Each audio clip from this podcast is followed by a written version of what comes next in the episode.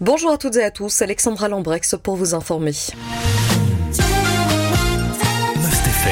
L'actu près de chez vous. Nos confrères de la Meuse mettent en lumière le nouveau projet de l'association Une petite goutte dans leur édition de ce mercredi. Il s'agit de la Pampa Mobile. L'association souhaite se rendre auprès des personnes précaires directement sur leur lieu de vie, par exemple des campings résidentiels ou d'autres campements en province de Namur. L'association se mobilise déjà depuis deux ans. Elle distribue notamment des petits déjeuners au SDF. Avec ce nouveau projet, elle entend mieux atteindre les personnes qualifiées d'hors circuit, indique nos confrères, des personnes qui n'ont pas fait les démarches nécessaires par honte ou par ignorance pour obtenir un soutien mais qui en ont réellement besoin.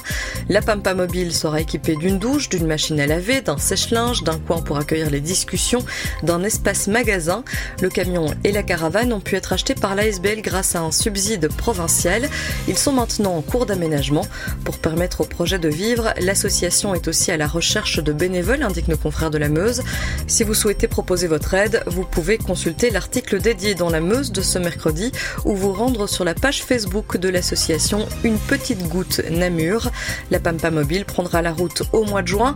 Elle sillonnera l'ensemble de la province donc. Les premières communes visitées seront celles de Hamois, Ciné, Dinan, Astières, Assès et Gemep-sur-Sambre. Améliorer les liaisons entre la Belgique et le Grand-Duché du Luxembourg, c'est l'intention de la SNCB et des CFL. Une enquête de potentiel est menée par les deux opérateurs ferroviaires.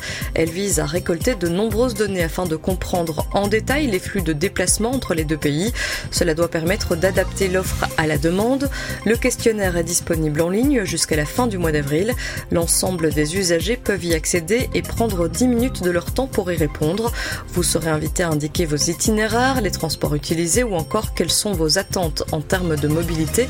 C'est ce qu'indiquent nos confrères de la Meuse. Actuellement, le Luxembourg drainerait 50 209 heures.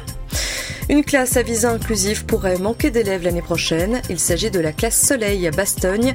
C'est la première classe à visa inclusif qui a ouvert ses portes en province de Luxembourg.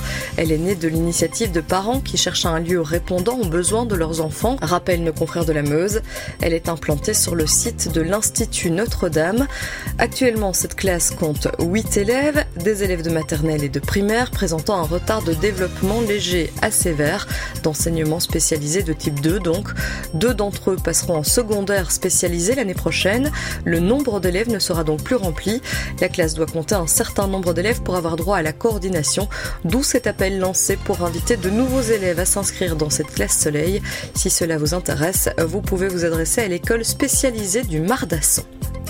Enfin, découvrir l'emploi partagé, c'est le but d'une session d'information organisée le 20 avril à Momini.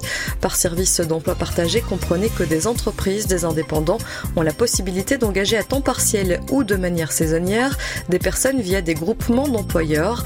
L'association DBH organise la session d'information à ce sujet.